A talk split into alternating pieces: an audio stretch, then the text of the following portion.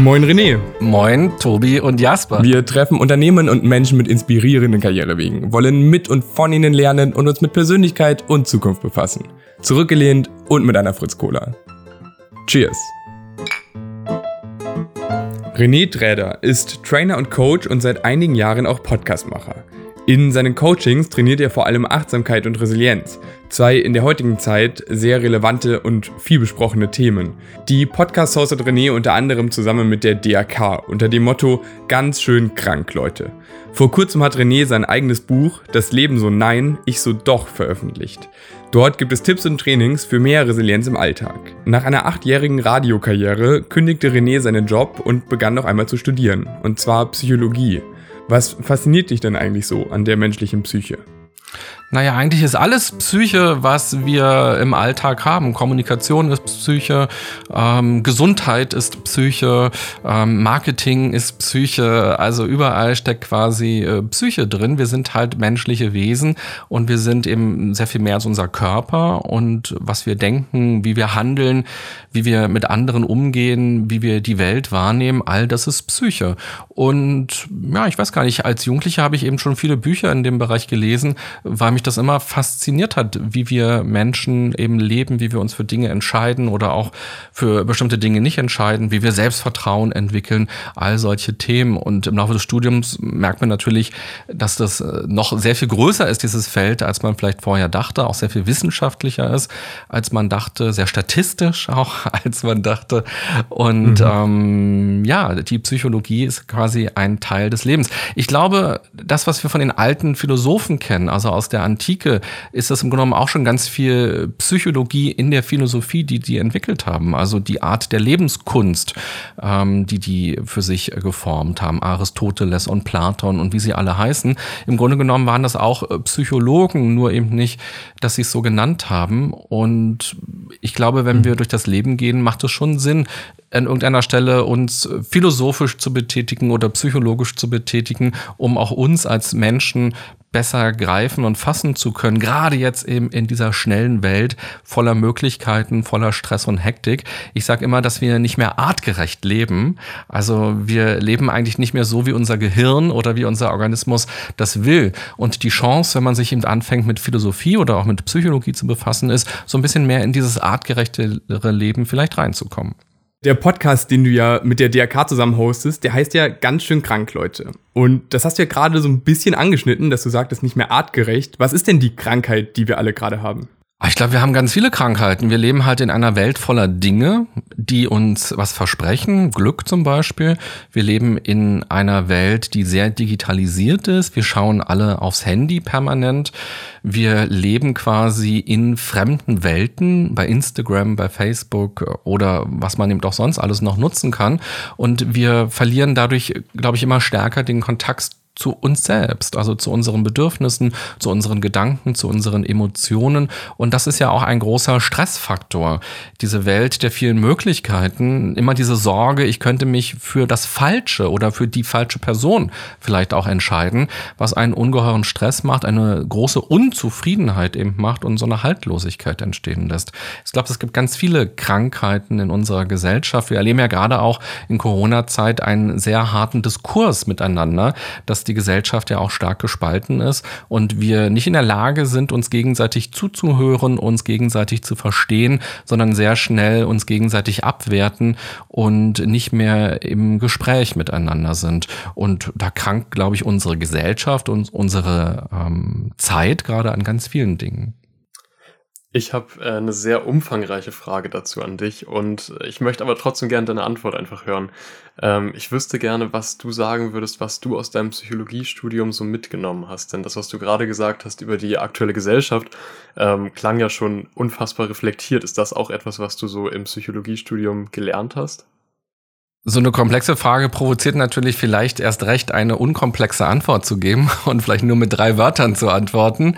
Ähm, ich würde sagen, ich habe wahnsinnig viel mitgenommen, aber wenig was sozusagen im Lehrbuch steht. Also man lernt ja wahnsinnig viel auswendig im Laufe eines Studiums, weil man eben so viele Klausuren schreibt und auch, dass er sehr verschult ist, dieses Bachelor- und Master-System. Und es gibt, glaube ich, nur noch sehr rudimentäre Dinge, wo ich sage, ach, das sind so irgendwie die drei Fakten über irgendwas, die ich noch so ganz konkret mitnehme und dann darüber referieren könnte. Es ist eher eine Art des Denkens, die ich mitnehme, also eben auch eine äh, Denkweise, die versucht, Kausalitäten, die sich aufdrängen, zu hinterfragen und zu fragen, diese Kausalität, die ich da gerade sehe, ist die denn wirklich da? Könnte es nicht auch ganz anders sein? Was gibt's noch für ähm, Fehlerfaktoren quasi?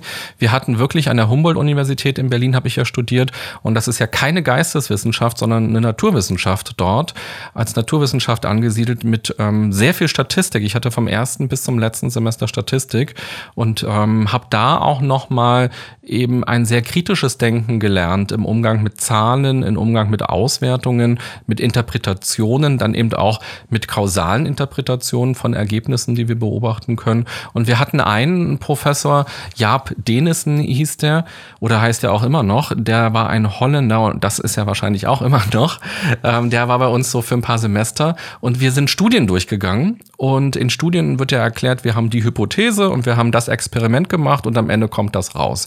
Und er hat uns immer gesagt, erklärt mir, wie die das in der Studie erklären und erklärt mir aber auch, warum es auch ganz anders sein könnte. Was sind für Störvariablen drin, die hier nicht berichtet worden sind? Wo sind Fehlerquellen? Wie könnte man das Ergebnis auch anders interpretieren? Und das war so ein Augenöffner, so, oh krass, ja, wir lassen uns so schnell austricksen von scheinbaren Kausalitäten oder von logischen Erklärungen, die uns jemand präsentiert, auch im Alltag, gar nicht nur im Studienkontext. Und sich immer noch mal zu fragen, ist denn das, ist die Annahme richtig? Ist der Blick richtig? Oder wenn es einen Effekt gibt, wie groß ist der denn eigentlich? Ist der überhaupt nennenswert? Oder was gibt es eben noch für, für Fehlstricke? Das ist das, was mir das Studium beigebracht hat und eben auch nochmal zu sehen, wie vielfältig die Psychologie ist. Aber es ist eben tatsächlich ja sehr verschult, sehr theoretisch. Ähm, und was ich mir dann selber noch geholt habe, ist parallel zum Studium so eine Art Coaching-Ausbildung, die sehr praxisorientiert war, wo wir dann eben die psychologischen Theorien der Kommunikation wirklich geübt haben, trainiert haben, um eben zum Beispiel Workshops mit Gruppen oder so zu geben. Und mit all den Erfahrungen, die du jetzt im Studium da gesammelt hast, wem würdest du überhaupt ein Psychologiestudium empfehlen? Ja, vielleicht ist die Frage sogar leichter zu antworten, beantworten, wenn man sich fragt, wem würde ich es nicht empfehlen. Ich würde es auf jeden Fall immer mhm. nicht empfehlen, wenn es darum geht, Selbsterkenntnis zu gewinnen oder sich selbst besser zu verstehen oder mit der Hoffnung, sich selbst zu heilen bei irgendetwas. Das kann das Studium nicht bieten, das bietet es auch nicht. Ähm, da wird man eher enttäuscht. Und trotzdem glaube ich, dass es sinnvoll ist, äh, so eine Neugierde auch für die eigene Werdensgeschichte mitzubringen. Also sich auch eben zu fragen, warum bin ich so, wie ich bin? Was sind die Punkte in meinem Leben, die mich geformt haben, die mich vielleicht auch belasten oder die ich interessant finde, auch im positiven Sinne, aber das eben nicht als, das ist die große Chance, jetzt mal meine Traumata aufzuarbeiten zu sehen, sondern eher als sich zu fragen, ja, okay, was will ich denn da vielleicht mal mitarbeiten und da vielleicht so eine ganz grobe Idee schon zu haben, die aber wegkommt von der eigenen Person. Ich glaube, das ist ganz wichtig, weil das Studium ist wirklich ein sehr anstrengendes Studium, wo es nicht darum geht, dass man Selbsterfahrungsmomente Momente im Grunde genommen hat. Zumindest aus dem Psychologiestudium, das ich hatte. Das kann an anderen Universitäten anders sein, aber ich vermute mal, das wird sehr ähnlich sein an vielen. Und die therapeutische Richtung ist sowieso nur ein Teil von der Psychologie. Man wird eben an der Universität nicht zum Therapeuten ausgebildet. Wenn man das gerne sein möchte, dann macht man nach dem Studium noch eine Therapieausbildung, die drei bis fünf Jahre geht. Da hat man dann ganz viele Selbsterfahrungskurse und Elemente, um sich selbst besser zu verstehen und auch zu verstehen, was man vielleicht bei Patienten auch sehen könnte, was man dann eben im schlimmsten Fall spiegeln würde. Und die Psychologie ist ja viel mehr, man wird eigentlich an der Uni, zumindest äh, habe ich das so erlebt, als Wissenschaftler mehr ausgebildet. Und es wird einem auch noch natürlich Kurse angeboten im Bereich Therapie, weil viele wollen das machen. Aber man wird ein bisschen mehr, zumindest an der Humboldt-Uni war das so, vorbereitet auf eine akademische Karriere. Klar, es gibt dann Kurse in biologischer Psychologie, in klinischer Psychologie oder auch in Arbeitsorganisationspsychologie. Man kann auch so Schwerpunkte auf jeden Fall dann wählen. Aber mein Eindruck war, wir werden eher eher im akademischen Betrieb ausgebildet. Du bist jetzt seit über zehn Jahren selbstständig als Coach und Trainer. Da wäre meine Frage, was machst du denn in deiner Coaching-Tätigkeit und warum braucht man dich als Coach denn eigentlich? Ja, also beim Coaching, das kann man, weil wir ja gerade von Therapie gesprochen haben, vielleicht ja einmal ganz gut abgrenzen. In der Therapie geht man halt hin mit einem Krankheitsthema, also eine Depression, eine Angststörung, ähm, eine zwangshafte Störung, was auch immer. Und ähm, wie man eben auch zum Arzt geht, wenn man sich das Bein gebrochen hat und da eben einen Experten braucht oder eine Expertin, die einem auf diesen Heilungsprozess, Behandlungsprozess begleitet. Und bei einem Coaching. Geht es darum, dass man mit Menschen arbeitet, die per se gesund sind oder zumindest eben keine krankhafte Störung an der Stelle haben, die man bearbeitet, sondern eigentlich ein Thema, was man grundsätzlich auch alleine für sich bearbeiten könnte, aber durch die Reflexion im Coaching hm, sich da nochmal mehr Unterstützung, andere Perspektiven wünscht, eine Begleitung wünscht, ähm, auch einen Dialogpartner wünscht, der eben anders als Freunde oder Partner mit einem sprechen können und dadurch die Themen Themen eine gewisse Schnelligkeit oder nochmal eine andere Richtung bekommen. Und bei mir kommen Leute, die vor allem beruflich sich verändern wollen, häufig, zu mir, das mag auch an meinem Lebenslauf liegen, die also irgendwie eine gewisse Unzufriedenheit in ihrem Job haben und sagen, da möchte ich gerne was verändern. Oder eben auch Leute, die zum Beispiel in den Bereich Stress oder Achtsamkeit kommen und sagen, ich fühle mich irgendwie, ich habe eine gewisse Sinnlosigkeit in den Dingen, die ich tue, oder ich bin gestresst enorm, oder ich bin vielleicht auch Führungskraft jetzt geworden und wie kann ich schauen, dass ich äh, meine Werte erst einmal kenne und die dann eben auch in meinem Arbeitsalltag einfließen lasse. Das sind so häufig Themen, die im, im Coaching bei mir kommen. Du ähm, als jemand, der Coachings anbietet, hast natürlich auch da eine recht große Internetpräsenz. Wir haben uns deine Internetseite angeguckt, dein LinkedIn-Profil. Und ich fand ganz interessant, in deinem LinkedIn-Profil schreibst du, du verbindest Achtsamkeit mit Kreativität. Und ich habe das jetzt einfach mal auf deine Coachings bezogen. Ähm, wie machst du das? Kannst du das erklären? Ja, also Achtsamkeit und Kreativität hängen ganz wunderbar zusammen. Ich mache vor allem auch Unternehmensworkshops und da ist das noch vielleicht sogar ein größeres Thema. Ähm wenn wir kreativ sein wollen, und das ist ja auch noch so ein Rudiment aus meinem Radio-Medienjob, wo es ja immer darum geht, neue Ideen zu erspinnen oder vielleicht auch alte Ideen nochmal neu und anders umzusetzen. Und ähm, mit Kreativität ist eben auch Innovation verbunden. Das heißt, wenn ich jetzt zum Beispiel zu Redaktionen, Marketingabteilungen oder auch anderen Unternehmen gehe, die sich gerne einen Workshop wünschen, wo ich vielleicht als externer Mensch nochmal einen anderen Drive reinbringe bei der Aufgabenentwicklung oder bei der Umsetzung von Aufgaben, dann ist die Kreativität immer ganz wichtig. Und Achtsamkeit ist aus meiner Sicht eine Brücke, um kreativ arbeiten und denken zu können, weil wenn wir achtsam sind, dann nehmen wir sehr viel mehr wahr. Und es gibt auch Studien, die tatsächlich zeigen, dass Menschen, die sich in Achtsamkeit üben, also zum Beispiel meditieren oder Achtsamkeitsübungen im Alltag verankern, häufig mehr erstmal wahrnehmen, also auch mehr Möglichkeiten haben, Dinge zu verknüpfen miteinander, auf andere Ideen kommen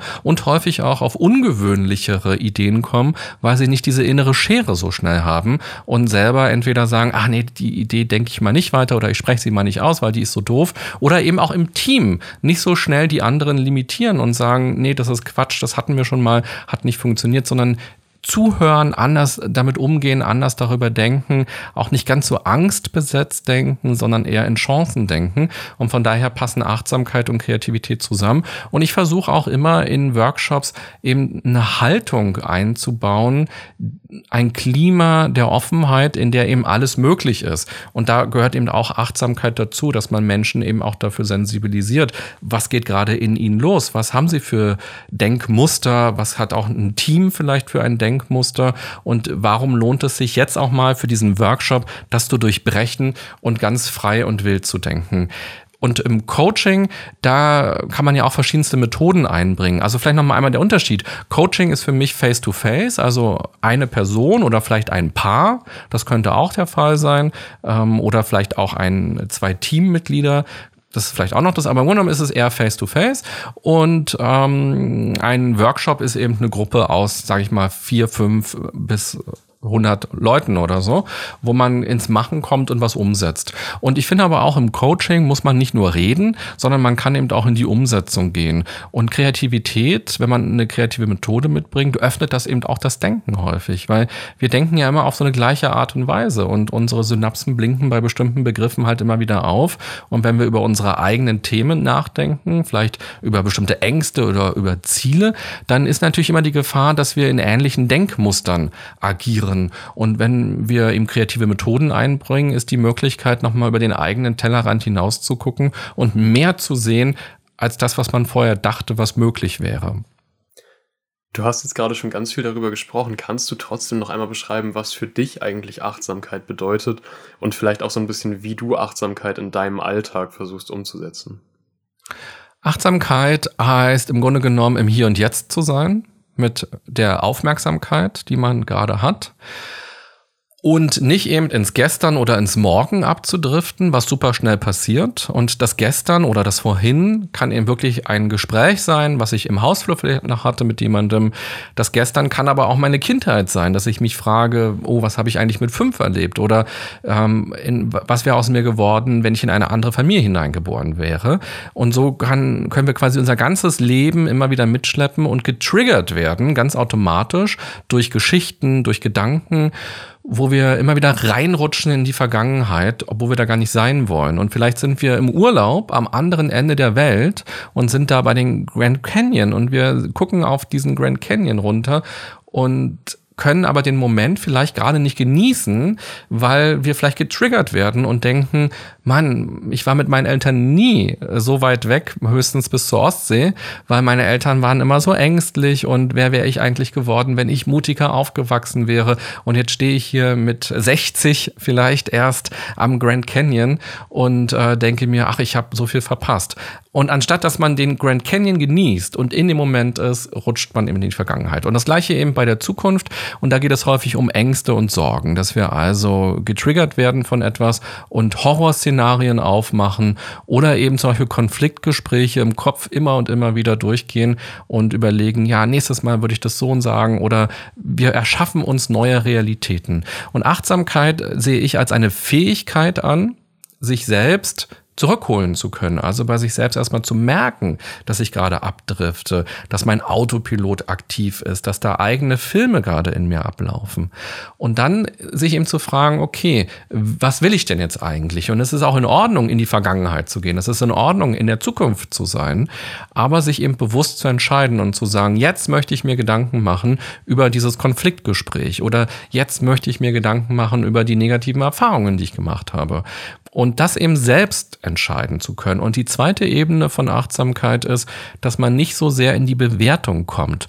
Häufig bewerten wir sehr schnell unsere Gedanken, unsere Emotionen, andere Menschen, uns selbst und dass wir eher wahrnehmen, dass wir in eine Beobachterrolle gehen und auch vielleicht die Vielfalt des Lebens erst einmal wahrnehmen, vielleicht auch die Traurigkeit oder die Angst auch erstmal spüren und nicht gleich sagen, die muss weggehen, die Traurigkeit oder die Angst, sondern erstmal nur spüren und auch sagen, okay, jetzt bin ich ängstlich oder jetzt bin ich traurig und jetzt ist das so. Und das sind so die beiden Ebenen. Und das Spannende ist, das ist jetzt nicht eine verrückte Idee aus Prenzlauer Berg, sondern das ist tatsächlich ja eine ein uralter Gedanke, den es in ganz vielen Traditionen, in Kulturen gibt, dass Menschen halt immer wieder irgendwelche Methoden benutzt haben, um sich auf das zu besinnen, was gerade ist oder was gerade auch wichtig ist und versucht haben, Ablenkungen wegzubekommen. Und gerade weil wir eben in einer Welt voller Ablenkungen leben, ist es ja umso wichtiger, auch mal so eine Idee davon zu bekommen,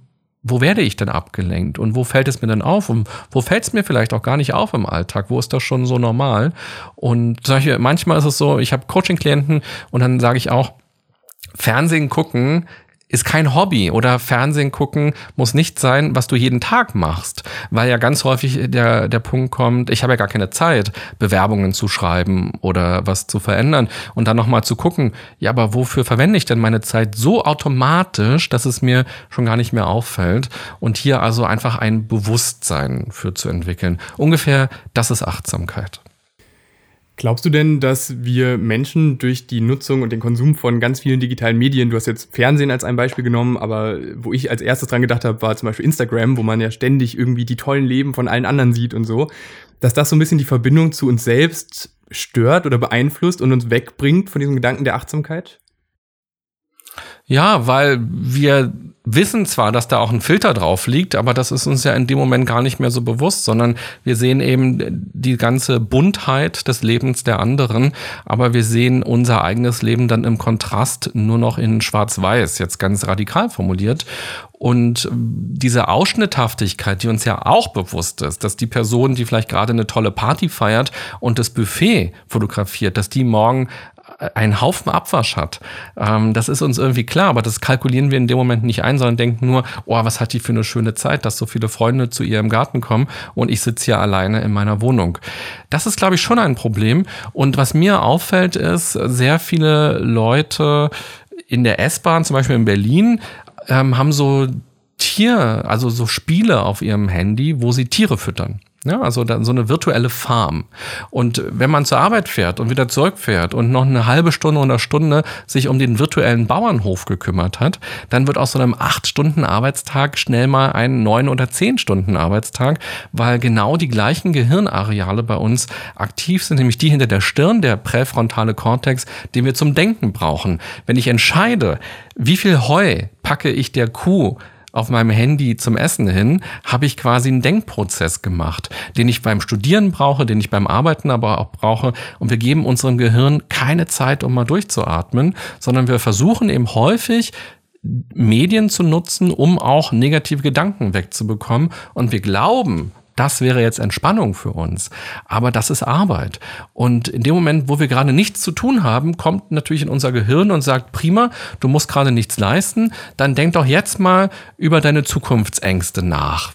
Vielleicht kommst du ja auf eine gute Idee und hast eine Lösung. Aber wir finden das ätzend, dass wir uns gerade Sorgen machen. Das fühlt sich irgendwie nicht gut an, dann entsteht, entsteht Spannung im Körper.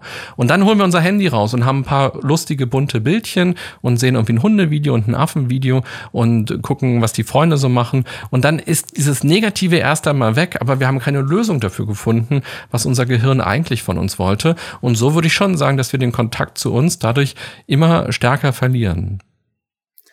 Und hast du Tipps ähm, für Menschen einfach, was man machen kann, um achtsamer zu werden und um eben nicht in sowas vielleicht abzudriften, in solche, äh, naja, Unterhaltung, die einem dann gar keine wirkliche Entspannung bietet? Ja, also vielleicht muss ich auch noch einmal einen Disclaimer machen, dass ich das gar nicht verteufeln will. Ich habe ja auch Instagram oder ich habe auch Netflix und gucke mir da Sachen an. Und es geht gar nicht darum zu sagen, das ist Fui Bar und wir müssen es alle löschen vom Handy und dann haben wir ein besseres Leben. Es geht, glaube ich, immer um den bewussten Umgang damit. Also wir kennen ja alle dieses ähm, Om von den Mönchen, die so da sitzen und Om sagen. Und Om sind eigentlich drei Silben, nämlich A, U, Um. Und die sagen das das eben schöner als wir. Die sagen nicht einfach nur Om, sondern die sagen eben Ahum, wenn man ganz genau hinhört.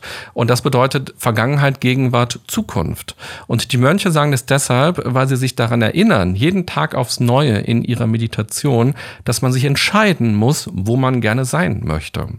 Und das gilt eben auch für Instagram. Und ich muss mich einfach entscheiden, möchte ich jetzt beim Instagram sein? Und das ist völlig in Ordnung, da was zu posten, sich was anzugucken, sich eine Serie bei Netflix anzugucken. Völlig in Ordnung. Die Frage ist nur, habe ich mich eigentlich entschieden oder hat sich etwas in mir dazu entschieden?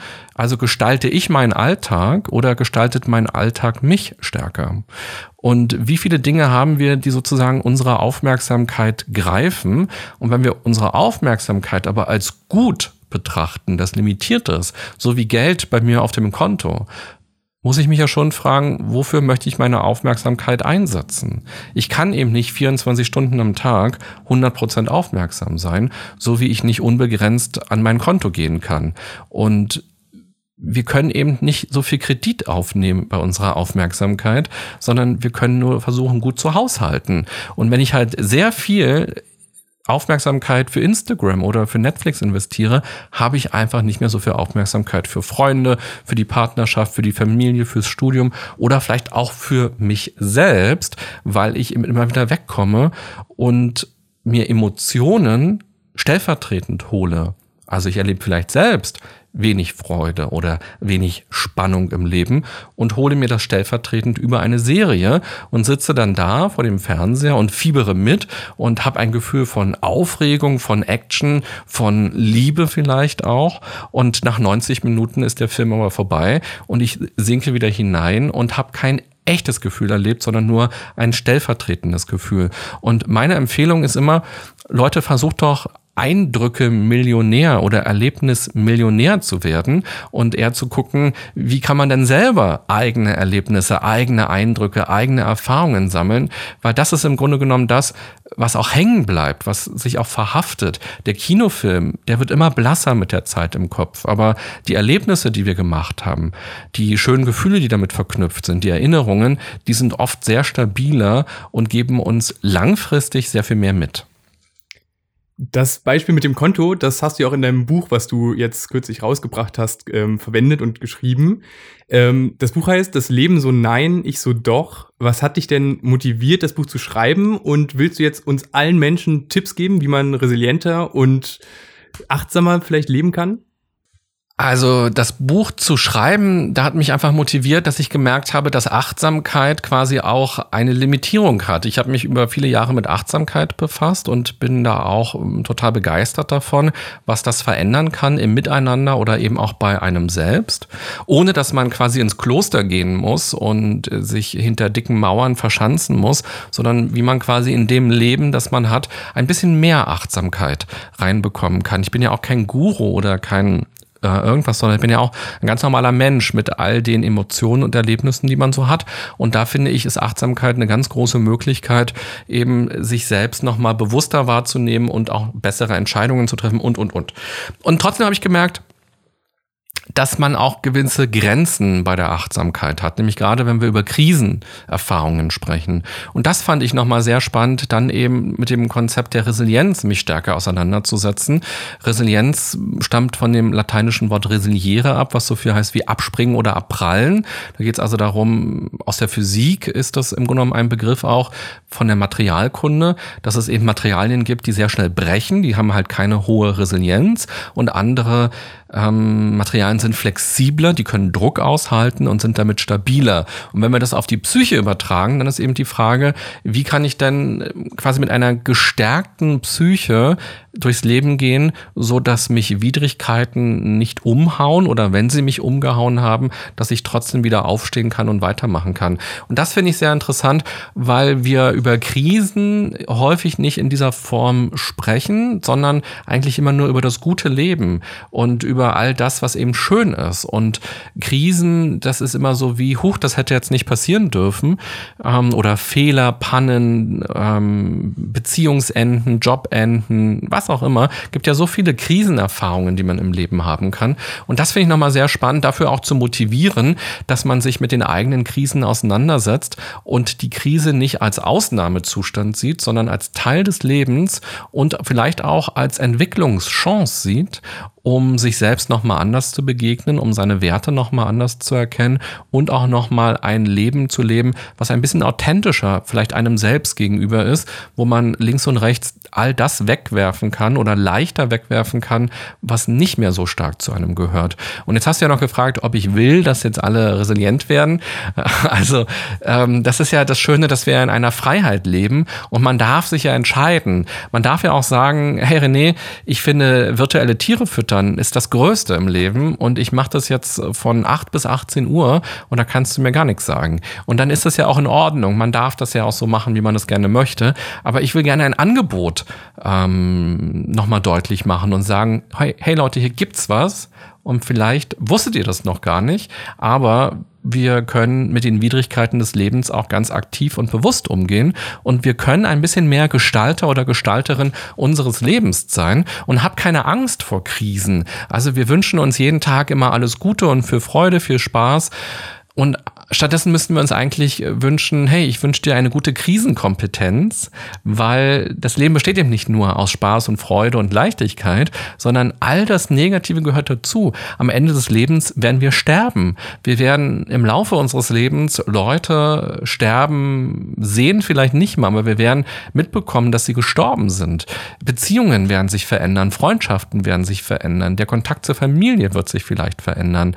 Wir werden ähm, vielleicht gemobbt auf Arbeit oder wir haben eine psychische Erkrankung.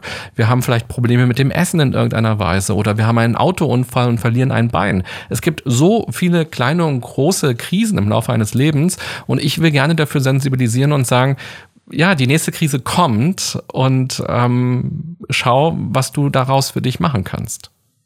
Also würdest du sagen, es reicht schon zu sagen, ähm, man fühlt sich immer vor Augen, dass die nächste Krise kommen kann und dann ist man bereit genug oder hast du noch mehr Tipps oder glaubst du, es gibt noch mehr Dinge, die man tun muss und sich vor Augen führen muss, um darauf vorbereitet zu sein und um gut mit einer Krise umgehen zu können? Das ist ja auch der Untertitel vom Buch, wie man besser mit Stress, Krisen und Schicksalsschlägen umgeht.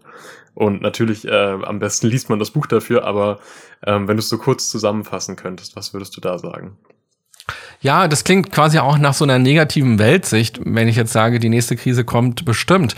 Also die Philosophen haben sich ja damals gefragt, was ist eigentlich Glück? Und da gibt's unterschiedliche Antworten in der Philosophie. Und eine Antwort, ich glaube, das war von Epikur, lautet, äh, Glück ist keine, ähm, keinen Schmerz zu haben. Das ist Glück. Und Glück ist nicht der Lottogewinn oder Glück ist nicht ähm, jemand Schönes kennengelernt zu haben oder selbst schön zu sein oder was auch immer, sondern Glück ist keine Schmerzen zu haben. Und also Glück ist die Abwesenheit vom Leid. Und das ist ja schon mal eine sehr niedrige Schwelle. Da könnten ja wahrscheinlich jetzt ganz viele, die zuhören, sagen, ach so, naja, dann bin ich eigentlich ganz glücklich im Leben. Äh, das ist doch schon mal gut. Ähm, und das ist so ein bisschen äh, eben auch diese Idee, die eingeflossen ist in, in der Resilienz, die ich dort beschreibe. Ich stelle acht Resilienzbausteine vor, also Bausteine für ein stabiles Leben, an denen kann man dann, wenn man möchte, vereinzelt arbeiten. Das ist zum Beispiel die Verantwortungsübernahme, das ist die Akzeptanz, das ist die Lösungsorientiertheit, das ist die Beziehungsfähigkeit, das ist auch Erholung und Entspannung, ähm, Selbstwirksamkeit, Optimismus. Ich weiß nicht, ob ich jetzt alle genannt habe. Ähm, ich glaube, es waren alle sieben, ja. Okay. Und ähm, und das sind sozusagen die Dinge, die wir in der Hand haben bei Krisen, damit umzugehen. Und du hast ja schon die, die Tagline vorgelesen, also wie man besser mit Stress, Krisen und Schicksalsschlägen umgehen kann. Die erste Übung ist im Grunde genommen, sich zu fragen, das, was gerade negativ in meinem Leben ist, was ist denn das? Ist das Stress, also etwas Vorübergehendes, eher Kurzes, was für mich erstmal unüberwindbar wirkt und wo ich das Gefühl habe, dafür reichen meine Ressourcen nicht, was mir Angst macht, was mich klein fühlen lässt, was aber vielleicht auch sogar automatisch von alleine wieder weggeht? Oder ist das vielleicht schon eine Krise, also etwas, was mich über mehrere Wochen oder Monate vielleicht auch begleitet, wo es nicht direkt die Lösung gibt, die auf der Hand liegt? Wo ich vielleicht auch mehr Arbeit investieren muss, damit diese Krise vorübergeht? Oder ist es ein Schicksalsschlag und das ist etwas, wofür es eigentlich gar keine Lösung gibt, sondern ein Schicksalsschlag bedeutet immer, damit musst du leben lernen. Zum Beispiel der Verlust von etwas oder jemandem oder auch eine Krankheit. Ähm, damit muss man leben lernen. Und das ist schon mal die erste Achtsamkeitsübung, sich eigentlich zu fragen, hm, was ist denn das, was mich da gerade nervt? Ist das meine Bachelor- oder Masterarbeit, die mich total überfordert in dem Moment? Aber das ist ja kein Schicksalsschlag, sondern das ist vielleicht eine Krise. Oder vielleicht ist es auch nur Stress. Und dann eben schon mal zu gucken, wie kann ich darauf antworten? Wie kann ich darauf reagieren? Was verlangt denn diese Krise von mir? Und wenn ich mir vorstelle, dass Krise auch immer eine Entwicklungschance bedeutet oder ein Entwicklungsschritt darstellt. Sich dann eben auch zu fragen, was ist denn der Schritt? Was ist denn die Chance? Was ist das, was ich jetzt lernen kann durch die Auseinandersetzung der Krise? Wenn ich die Krise überwunden habe, was weiß ich oder kann ich danach möglicherweise besser? Das sind so die ersten Ansätze. Und wir wissen aus der Psychologie eben, aus der Wissenschaft, dass Menschen, die zum Beispiel selbstwirksamer sind, also die mehr Vertrauen in ihre Kompetenzen haben, dass die oftmals länger durchhalten bei den Widrigkeiten des Lebens und dadurch eben auch eher ans Ziel kommen. Und das ist dann vielleicht schon der ganze Zauber, weil sie eher davon ausgehen, dass sie es hinbekommen. Sie denken optimistischer, sie sind dadurch ein bisschen mutiger, sie kommen eher ins Handeln und sie probieren viele verschiedene Dinge aus. Und jetzt könnte man für sich sagen, aha, okay, wenn der Typ jetzt von Selbstvertrauen redet, ah, genau, das könnte bei mir vielleicht eine Baustelle sein. Und dann kann man sich diesen Baustein genauer angucken und sagen, ich will meine Selbstwirksamkeit trainieren im Alltag, um ein bisschen selbstsicherer durchs Leben zu gehen und einfach besser zu wissen, was kann ich denn und mutiger ins Leben zu treten. Ich hatte gestern Abend eine relativ absurde Erfahrung. Ähm, und zwar habe ich eine Doku gesehen, eine Doku über Fitnessstudios. Und da ist mir so in den Kopf gekommen, wie absurd das denn eigentlich ist, wenn man jetzt sich einen Steinzeitmenschen, einen Menschen aus der Steinzeit irgendwie herholt, sich neben sich auf das Sofa setzt und sagt, guck mal, wir sind so faul geworden, wir bewegen uns fast gar nicht mehr. Wir müssen uns Geräte und Mitgliedschaften kaufen, damit wir uns bewegen und unsere überschüssigen Kilos wieder loswerden können. Da dachte ich so, was machen wir denn hier eigentlich? Wo sind wir denn hier als Menschheit eigentlich gelandet? Und ohne das jetzt irgendwie falsch ähm, rüberbringen zu wollen, aber ich habe das Gefühl, so ein Wandel, so eine Erkenntnis, dass man vielleicht eine Art Gerät braucht. An dem Punkt sind wir gerade als Menschheit für Themen wie psychische Erkrankungen, wie Resilienz, für Stressmanagement. Ich glaube, wir sind gerade dort, wo die Fitnessstudios, das Laufband meinetwegen, noch nicht erfunden ist, wo wir das noch nicht haben, da noch nicht drauf zugreifen können. Und deshalb meine Frage an dich, was denkst du denn, ist denn nötig, damit wir einen besseren Umgang mit psychischen Erkrankungen irgendwie finden können als Menschheit? Ja, das ist eine schöne Beobachtung von dir mit dem Fitnessstudio. Es knüpft ja auch ganz stark daran an, was ich eingangs sagte, dass wir oftmals nicht mehr artgerecht leben. Der Steinzeitmensch, der ist wahrscheinlich, dafür ist unser Körper gemacht, so 25 Kilometer pro Tag gelaufen oder hat sich bewegt, weil er eben Nahrung gesucht hat oder äh, für sein Haus etwas oder seine Höhle gesucht hat. Wir machen das jetzt mit Lieferando und Ikea im Lieferservice oder bei Click und Collect und äh, brauchen da nicht so viele Kilometer zu laufen und uns zu bewegen und leben eben nicht mehr artgerecht. Und die Bewegung, die uns fehlt, die versuchen wir uns dann in 25 Minuten im Fitnesscenter zu holen.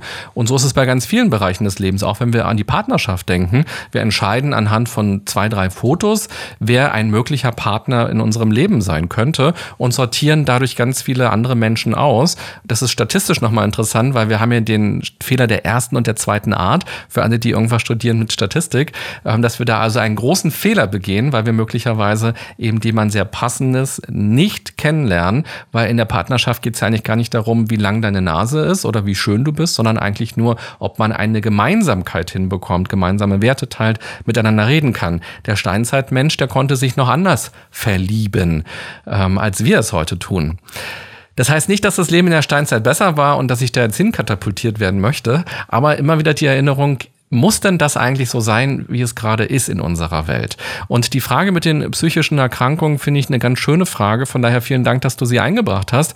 Denn die Psyche ist ja häufig ein Tabuthema. Wir erwarten von uns selbst und von anderen, dass wir gefälligst zu funktionieren haben und dass wir eben Dinge aushalten müssen und klarkommen müssen damit. Oder auch Menschen in der Trauer kriegen ja oft auch gesagt, jetzt ist es doch schon ein halbes Jahr her, ähm, warum bist du dann immer noch nicht gut drauf? Oder ist es, willst du dich nicht mehr wieder neu verlieben oder so? Ähm, und äh, dass wir also die Psyche oft unterschätzen, nicht einkalkulieren, auch wenn wir über Gesundheit nachdenken, denken wir häufig ja nur über die körperliche Gesundheit nach. Was kann ich alles essen oder was muss ich eben auch körperlich tun, um gesund zu sein? Aber dass die Psyche und der Körper Hand in Hand gehen. Und es gibt ja eine lange, auch philosophische Diskussion darüber, ist es eigentlich Körper- und Seele-Problem? Ist das eine Einheit oder sind das zwei Entitäten? Und es macht total Sinn aus wissenschaftlicher Sicht, das einmal zu trennen und zu sagen, hier haben wir den Körper und hier haben wir die Psyche und dann gibt es eben die Mediziner oder die medizinische Wissenschaft und die psychologische Wissenschaft. Aber am Ende gehört es doch ganz stark zusammen. Das wissen wir ja auch, wenn es um Heilungschancen oder Heilungsprozesse geht oder eben auch um, das heißt dann eben Coping-Strategien, wenn Menschen eine Krebserkrankung diagnostiziert bekommen. Wie gehen sie denn dann zum Beispiel damit um? Oder auch, was für ein Commitment haben sie denn, wenn sie Behandlungen haben? Also wie stark ähm, einigen sie sich sozusagen darauf, dass das eine gute Behandlung Trainingsmethode ist und dann mitmachen. Und da steckt eben sozusagen überall Psychologie drin. Und diese Vorstellung, dass die Psyche ganz zu sein hat und wir das alles alleine hinkriegen müssen, das ist halt eine brandgefährliche Vorstellung, weil auch unsere, unser Gehirn ist ja auch ein Organ und das kann natürlich auch entzündet sein, jetzt mal ganz platt formuliert, so wie es im, im Körper auch Verletzungen, Entzündungen gibt. Also es kann rein organische Gründe auch geben, warum wir psychische Belastungen haben. Auch hormonelle Ursachen kann es ja geben, ähm, zum Beispiel auch für eine Depression. Ähm, und dass es eben keine Willensschwäche ist, sondern dass da eben einfach die Chemie im Körper durcheinander gekommen ist oder eben auch durch Erlebnisse, durch Traumata, durch Erfahrungen oder einfach auch durchs Leben. Und niemand würde sich wundern und sagen, Mensch, Tobi, jetzt hast du dein Bein gebrochen. Wie kann denn das sein? Das ist ja unangenehm. Ähm, erzähl das mal bitte niemandem. Ähm, das darf doch nicht sein. Und kannst du nicht im Baumarkt gehen und dir da mal ein bisschen Gips holen und bloß nicht in die Notaufnahme gehen? Dann sehen die anderen Leute das und so. Äh, das würde man ja nicht machen, sondern da würde man immer sagen, na klar, da musst du einen Mediziner, eine Medizinerin raufschauen lassen. Und bei der Psyche würde ich mir das auch sehr wünschen, dass das ein immer stärkeres Thema wird, wo man keine Scheu hat, darüber zu sprechen und wo man auch sich selbst gegenüber keine Scheu hat. Das dauert oft sehr lange, bis Menschen für sich entscheiden, ähm, sich einen Therapieplatz zu suchen und das ganz lange für sich versuchen, alleine auszuhandeln. Und das wäre schon ganz toll, wenn sich das verändert. Und da kann so ein Podcast helfen, da kann ein Buch helfen, da können auch zwischenmenschliche Beziehungen helfen, dass man offen darüber im Freundeskreis spricht oder in der Familie spricht, in den Medien natürlich. Und ich würde mir ganz stark wünschen, dass wir sowas wie Resilienz schon in der Schule haben oder auch in der Uni.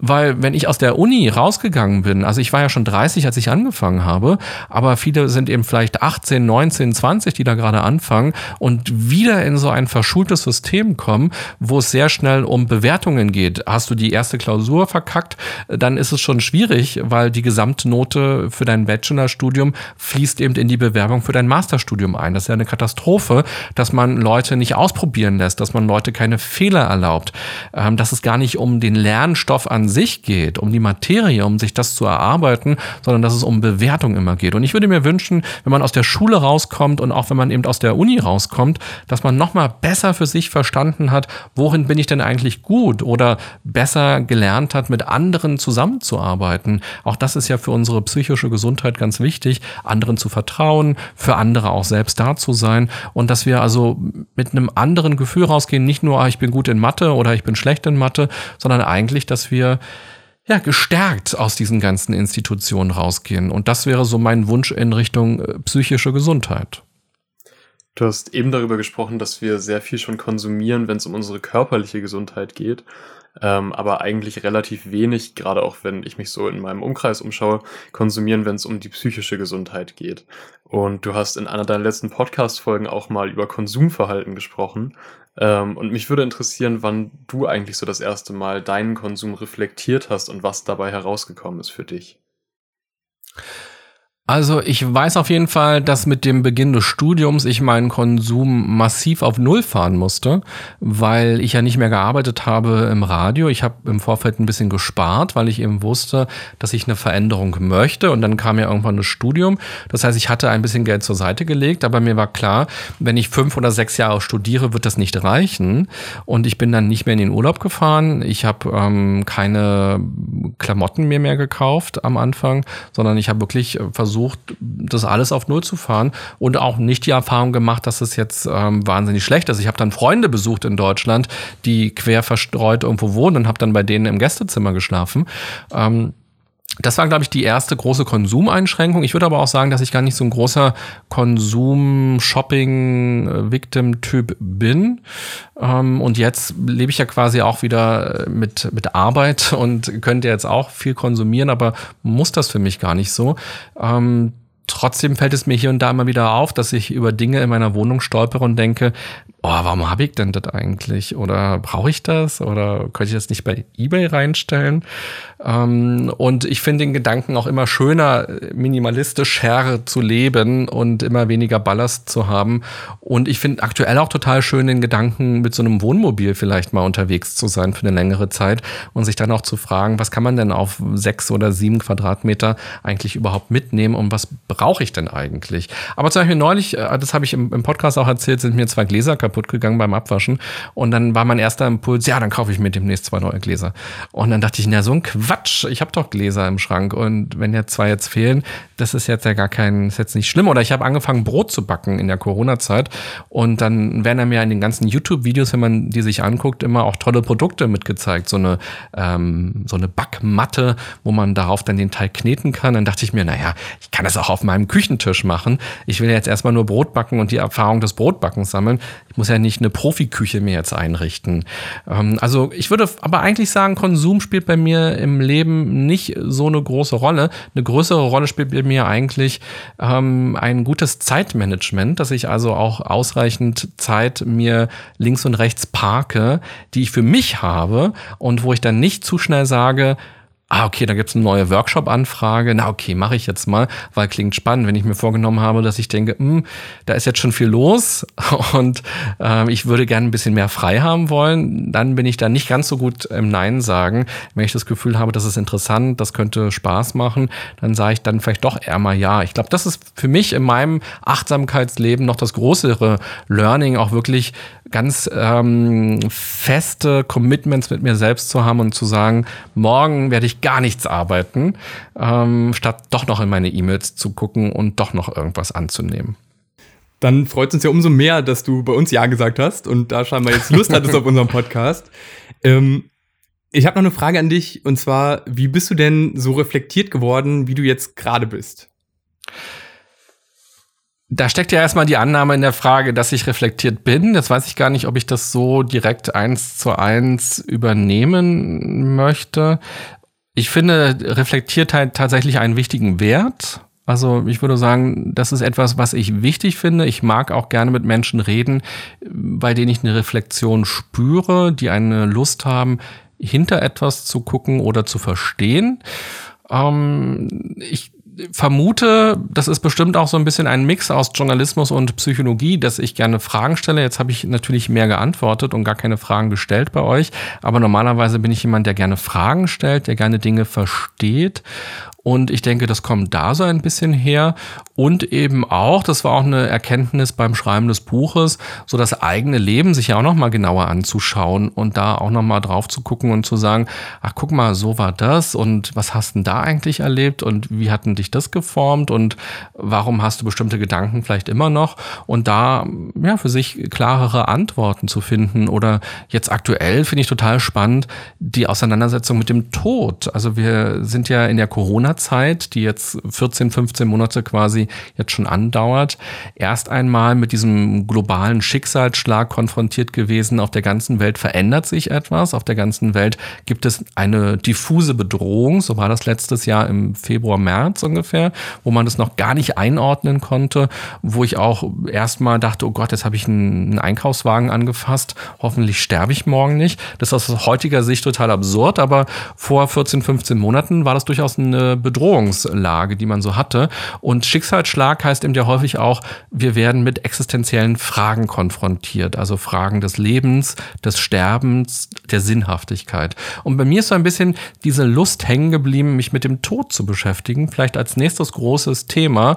In dem Resilienzbuch geht es ja tatsächlich viel um das Leben. Wie kriege ich ein gutes Leben trotz der Schwierigkeiten hin? Und jetzt habe ich eine große Freude daran, Dinge zu lesen und zu durchdenken, die was mit dem Tod zu tun haben, weil auch das ist so ein Tabuthema, das wir häufig ausklammern, obwohl wir in den Nachrichten ja ständig von Toten hören oder in Krimis oder in Serien auch ständig Tote sehen, aber trotzdem immer diese Idee davon haben, na mir passiert das nicht. Ich radel jetzt durch Prenzlauer Berg ohne Helm und ich bin quasi unsterblich und ich träume mal, was ich mit 80 oder 90 mache, aber vielleicht komme ich da nie hin. Und nochmal die Auseinandersetzung und besser zu verstehen, wie kann ich auch artgerecht Sterben klingt jetzt vielleicht sehr absurd, aber auch hier das Thema Tod im Leben zu integrieren.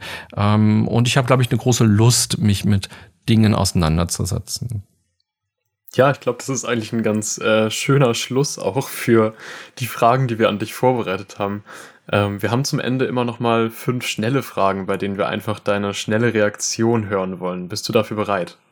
Ich bin bereit und das ist vielleicht die größte Herausforderung, weil ich ja dazu neige, lang zu antworten. Und gehören Kein wahrscheinlich Problem. dazu auch kurze Antworten.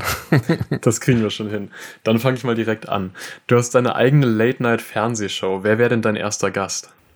Otto Walkes. Das ging ziemlich schnell. Die nächste Frage ist, ähm, wie wäre der Name deiner Autobiografie? Und du hast jetzt schon ein Buch geschrieben, deshalb die Frage an dich, wäre der Titel derselbe? Wäre der Titel ein anderer? Dann würde ich vielleicht den Titel nehmen, der es nicht geworden ist fürs Buch, nämlich Umarme das Leben, auch wenn das Schicksal ein Arschloch ist. Dazu muss ich einmal ganz kurz äh, nachfragen, warum ist es der Titel nicht geworden? Weil der Verlag das zu ähm, radikal fand, Arschloch ähm, kann man nicht raufschreiben mhm. und darum ist es der nicht geworden. Wir haben ganz viele Titel diskutiert und ich war sehr verliebt in diesen Titel, weil ich eben diese radikale Lust, ähm, das Leben zu nehmen, irgendwie schön fand und dann ist es halt einfach ein Aushandlungsprozess im Laufe des Lektorats und dann kam aber jetzt der andere Titel, den ich aber auch ganz toll finde, ähm, der ist es dann geworden. Ähm, dann zur dritten Frage. Ich bin jetzt selbst aus dem Konzept der schnellen Fragen rausgekommen. Äh, Kaffee oder Tee? Inzwischen beides. Ähm, ja, beides. Wir stellen uns jetzt vor, dass du alle Apps von deinem Smartphone löschen müsstest, außer drei. Welche drei Apps behältst du denn? Ich behalte meine Bank-App, weil ich in ETFs seit einem Jahr ungefähr investiere und da eine große Leidenschaft für habe, meine Finanzen in den Griff zu nehmen und auch da mich sehr zu belesen, was sind denn ETFs und auch ein bisschen Kryptowährung inzwischen. Von daher würde ich äh, die drin lassen. Nur eine, du darfst drei. Also wir haben gesagt, drei darfst du behalten und du behältst nur die Banking-App. So. Das ist natürlich auch okay. Nee, wenn ich drei behalten darf, dann würde ich wahrscheinlich noch WhatsApp oder inzwischen sind viele bei Telegram ähm, nutzen und vielleicht auch Instagram, weil das für mich auch schon eine ganz tolle Plattform ist, weil mich da sehr viele Hörerinnen und Hörer auch anschreiben und mir Feedback zu den Folgen geben. Viel mehr als über E-Mail und auch viele, die das Buch gelesen haben, mir darüber auch irgendwie plötzlich schreiben und sagen, was sie irgendwie interessant fanden. Und das ist ein schöner Austausch. Dann möchte ich damit auch direkt zu unserer letzten Frage kommen. Wir haben einen 30-sekündigen Blog vor den 20 Uhr Nachrichten für dich reserviert. Wie möchtest du den Blog nutzen? Was ist deine Message? 30 Sekunden? Mhm. Ja, ich würde die Leute, glaube ich, gerne dazu aufrufen wollen, ihr Leben zu leben. Und es gibt diesen schönen Satz oder ja, auch eine kleine Achtsamkeitsübung ist es im Grunde genommen, nämlich Memento Mori. Bedenke, dass du sterblich bist. Und ähm, wir haben immer nur dieses Carpe Diem, nutze den Tag, nutze dein Leben. Und ich finde, bedenke, dass du besterblich bist, hat nochmal eine andere Ebene, weil Nutze den Tag ist so ein bisschen sehr spaßorientiert und Spaß darf es geben, aber es bedeutet nur Spaß. Nutze, ergreife die Chancen, date so viele Leute wie du willst, küsse heute ganz viele Leute, iss alles, was du willst. Das ist so ein bisschen Carpe Diem. Memento Mori heißt, deine Zeit wird ablaufen und das öffnet nochmal die Frage nach der Sinnhaftigkeit. Wie will ich denn Carpe Diem eigentlich betreiben, aus meiner Sicht. Und ich würde den Leuten, glaube ich, gerne zurufen wollen, dass sie stärker das machen, was sie wirklich machen wollen und sich nicht so sehr ablenken lassen von Selbstzweifeln, von Unsicherheiten, von Ängsten und sich selbst limitieren, sich selbst beschneiden, sondern mehr Freiheit sich selber erlauben und neugierig auf das Leben sind. Vielen, vielen Dank, dass du da warst, René. Das waren ähm, ja sehr schöne Schlussworte, ein sehr schönes Interview auch. Ich glaube, ich auf jeden Fall für meiner, von meiner Seite habe sehr viel mitgenommen, sehr viel gelernt, sehr viel auch über mein eigenes Leben gerade so nachgedacht in dieser letzten, ja, knappen Stunde vielleicht. Vielen, vielen Dank an alle, die zuhören. Vielen Dank, dass ihr wieder eingeschaltet habt bei einer neuen Folge von Moin und der Gast. Wie immer erreicht ihr uns über alle Social Media Kanäle oder per Mail. Alle Infos dazu findet ihr auf hanseaticconsulting.de. Und ja, wir freuen uns, wenn ihr bei dem nächsten Mal wieder dabei seid. Und jetzt verabschieden wir uns erstmal. Bis dahin, cheers. cheers.